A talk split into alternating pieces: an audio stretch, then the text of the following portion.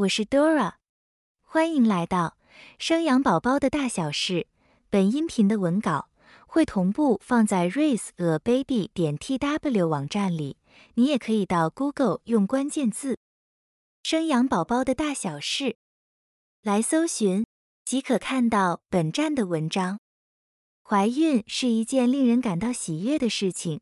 从验孕棒显示两条线开始，就表示已取得怀孕旅程的车票。对于孕妈咪或者爸爸来说，都是令人感动的时刻。但当孕妈咪躺上检查台之后，超音波在肚皮上来回找寻，却便寻不着该着床在子宫内的胚胎时，就必须要终止妊娠，提早下车。子宫外孕是怀孕期间最严重的急症，今天要针对子宫外孕来做个了解。所以本集音频的题目是子宫外孕症状大解析。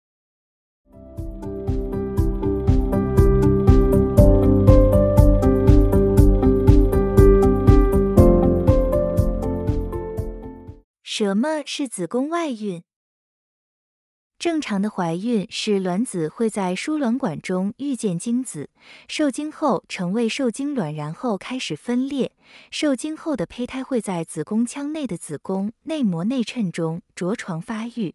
如果受精卵没有进入子宫着床及发育，反而是在子宫腔以外的地方着床，都称为子宫外孕 （ectopic pregnancy），也称为异位妊娠。子宫外孕的胚胎可能的着床位置可能发生在输卵管、子宫颈、卵巢或者腹腔的位置。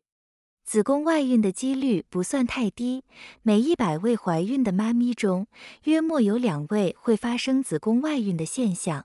在这里面，又有九成五以上的子宫外孕发生在输卵管。约莫有百分之三的几率会发生在卵巢，约百分之一至百分之二的几率会发生在腹腔，百分之一左右的几率会发生在子宫颈。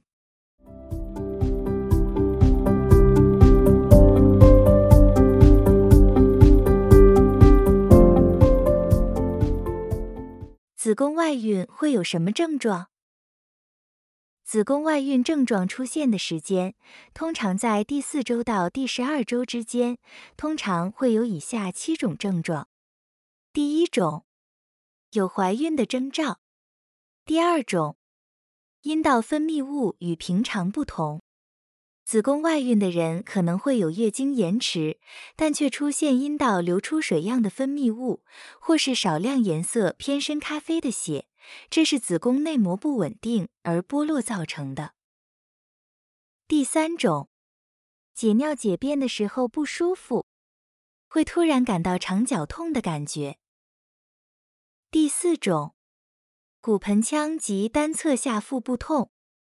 这是子宫外孕最常见的症状，通常会是单边的疼痛，闷痛感像是子宫收缩的痛。当你按压疼痛部位时，会使疼痛感加剧。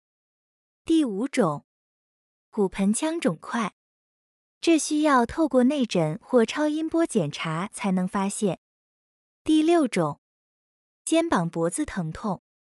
第七种，子宫变化。虽然是子宫外孕，但仍是怀孕的一种，因此子宫还是会有轻微膨大的现象。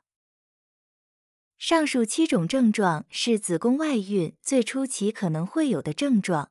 当怀孕周数为八周以上时，会因为胚胎过大，造成子宫外孕的位置破裂而大量出血。腹腔的血液会刺激腹膜，造成孕妈咪的下腹剧痛、胃口不好。恶心呕吐，当失血量过多时，会脸色苍白、头晕目眩、心跳急促，甚至导致休克、死亡的状况发生。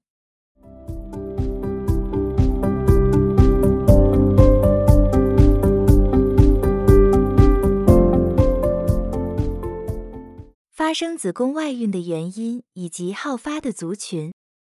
一般来说，之所以会发生子宫外孕，就是因为输卵管曾经因为感染、手术等造成有疤痕，导致运输受精卵的路就不够顺畅。有以下十种情况的孕妈咪，导致子宫外孕的机会比较高。第一种，过去曾经做过骨盆腔手术，例如卵巢囊肿、巧克力囊肿、子宫肌瘤，或者在手术之后发生粘连的情形，都会增加子宫外孕的几率。第二种，曾经有骨盆发炎的病史。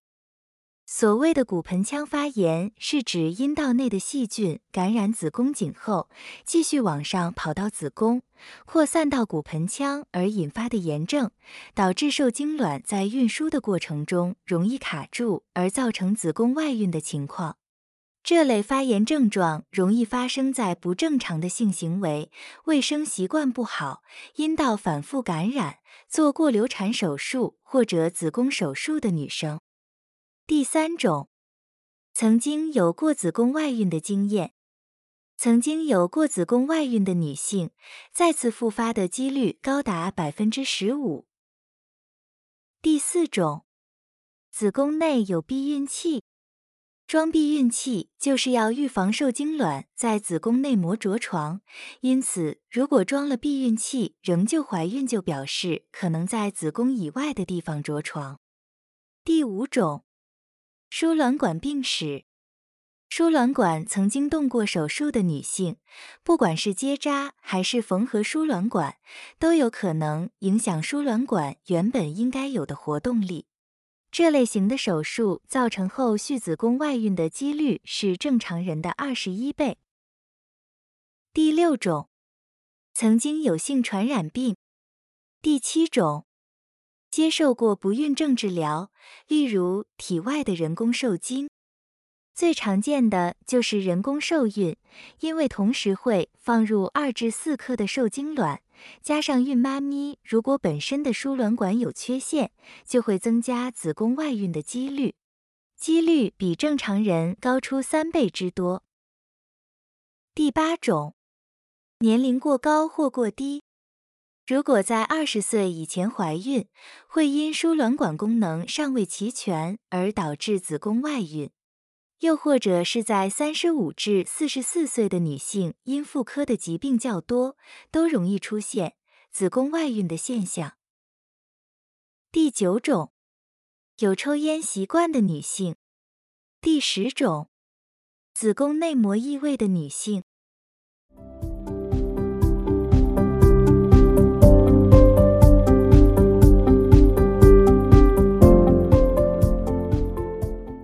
子宫外孕的诊断，当女性透过验孕过程确认自己已怀孕时，都有可能发生子宫外孕的几率。尤其在怀孕初期出现腹痛以及出血的症状时，更是不能轻忽。因此，建议透过另外以下五种方式来诊断是否有子宫外孕。第一种，阴道或腹部超音波检查。透过超音波检查，看到子宫内有胚胎，就能够排除子宫外孕的情况。但怀孕初期的胚胎只有一到两公分大，若子宫当下有出血及结成血块，有可能误判为胚胎，因此医生会特别注意。另外，胚胎通常于怀孕六周，也就是排卵受孕后四周以上，才可以借由阴道或腹部超音波看到。所以，怀孕时间如果过短，可能还看不到胚胎。第二种，抽血检验人类绒毛激素 （hCG）。当孕妈咪透过验孕的方式确认怀孕之后，血液里面的妊娠指数每隔两天就会呈现一点六六倍的上升。而且从最后一天的月经日期开始算起五周时，抽血验 hCG 指数应该会超过一千六百毫国际单位毫升。这时候使用阴道超音波可以立即看到胚胎。当 hCG 指数已达六千毫国际单位毫升，则是使用腹部超音波就可以看得到胚胎。若两种检查都还是无法看到胚胎，就要怀疑子宫外孕的可能性，或者是太急着检查，胚胎尚未成长到都可以看到的大小，又或者是数据时而上升，时而下降，造成困难诊断的时候，就必须要透过多次的回诊追踪检查数据的变化。第三种，子宫扩刮术。通常是用来诊断治疗子宫不正常出血或协助确诊子宫内的癌症。另一方面，则是用于人工流产、怀孕失败或分娩结束、尚有胎盘在子宫内的产科症状。当验孕棒呈现阳性且合并持续出血的时候，超音波又找不到胚胎的时候，就会使用子宫扩刮术来清除子宫内的组织来化验。如果子宫内可以找到残余的绒毛或胚胎组织时，代表是早期流产，就可以排除子宫外孕的可能。但如果病理检查报告没有发现绒毛膜组织，则有可能发生子宫外孕，就会立即通知患者抽血检验。第四种，阴道后穹隆穿刺术。此为异位妊娠时常使用的急诊辅助的诊断方法。如果是子宫外孕破裂，就会有积血或者是脓液的产生。透过内诊的阴道后穹隆穿刺术，就能吸出累积于此处的血液，可以用来诊断子宫外孕是否有导致内出血的状况。第五种，内视镜检查。如果透过超音波和抽血都没有办法诊断，就只能全身麻醉进行内视镜的检查了。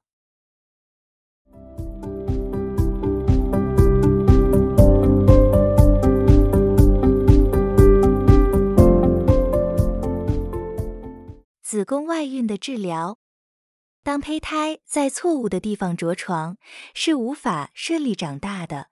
除了胚胎无法成长以外，严重点还有可能危害母体的生命。所以，面对子宫外孕是必须审慎处理。治疗子宫外孕的方法有四种。第一种，药物治疗 （MTX）。这是常用的治疗方法之一，也是常听到的子宫外孕打针治疗，但其使用限制较为严苛，必须要怀孕周数小、怀孕指数不高的前提之下才能使用。它的成功率从百分之六十三至百分之九十六都有被报告过，其就是依据怀孕指数高低而有所不同。第二种，保留输卵管的手术。子宫外孕的另外一种处理方式就是开刀。开刀方式有两种，一种是保留输卵管，一种是切除输卵管。保留输卵管是常见的一种手术方式，必须选择周数小、怀孕指数不高，成功率约有百分之八十至百分之九十四。第三种，切除输卵管手术。透过保留输卵管的手术，再次复发子宫外孕的几率提升至百分之十至百分之十五，这也算是保留输卵管的其中一种后遗症。因此，当子宫外孕不断的反复发生，或者输卵管大量出血无法保留时，将输卵管切除为最后的选择。第四种，什么都不处理的观察法。因为胚胎不是着床在它本来应该着床的位置，就有可能发生自然的萎缩、流产。因此，什么都不做，等待胚胎自然被淘汰也是一种方式。但如果胚胎已经会造成急性腹痛及内出血的症状，就必须马上手术处理。子宫外孕是一个怀孕初期很常见的状况，必须要小心面对与处理，避免对于母体造成极大的伤害。有过因为子宫外孕而终止妊娠的女性也不需要过度紧张，这次的妊娠终止，未来还是可以再怀孕的，而且有百分之六十至百分之七十的女性下一胎是可以子宫内怀孕。但仍有百分之十至百分之十五会再次发生子宫外孕，其复发的因素取决于残余的输卵管恢复情形以及治疗食骨盆腔的其他情况。因此，之后的怀孕，在没有症状的情况下，也要尽早去做超音波检查，是否有在子宫内怀孕。以上是本集音频的全部内容。Dora 会将本音频的文字版本的网址放在音频的介绍里，如果你有兴趣的话，欢迎你点击阅览，也欢迎你到 Google 用关键字“生养宝宝的大小事”来搜寻。就可以看到本站的文章。本站会提供许多跟孕妈咪以及育儿相关的资讯给你阅读。我们下集见。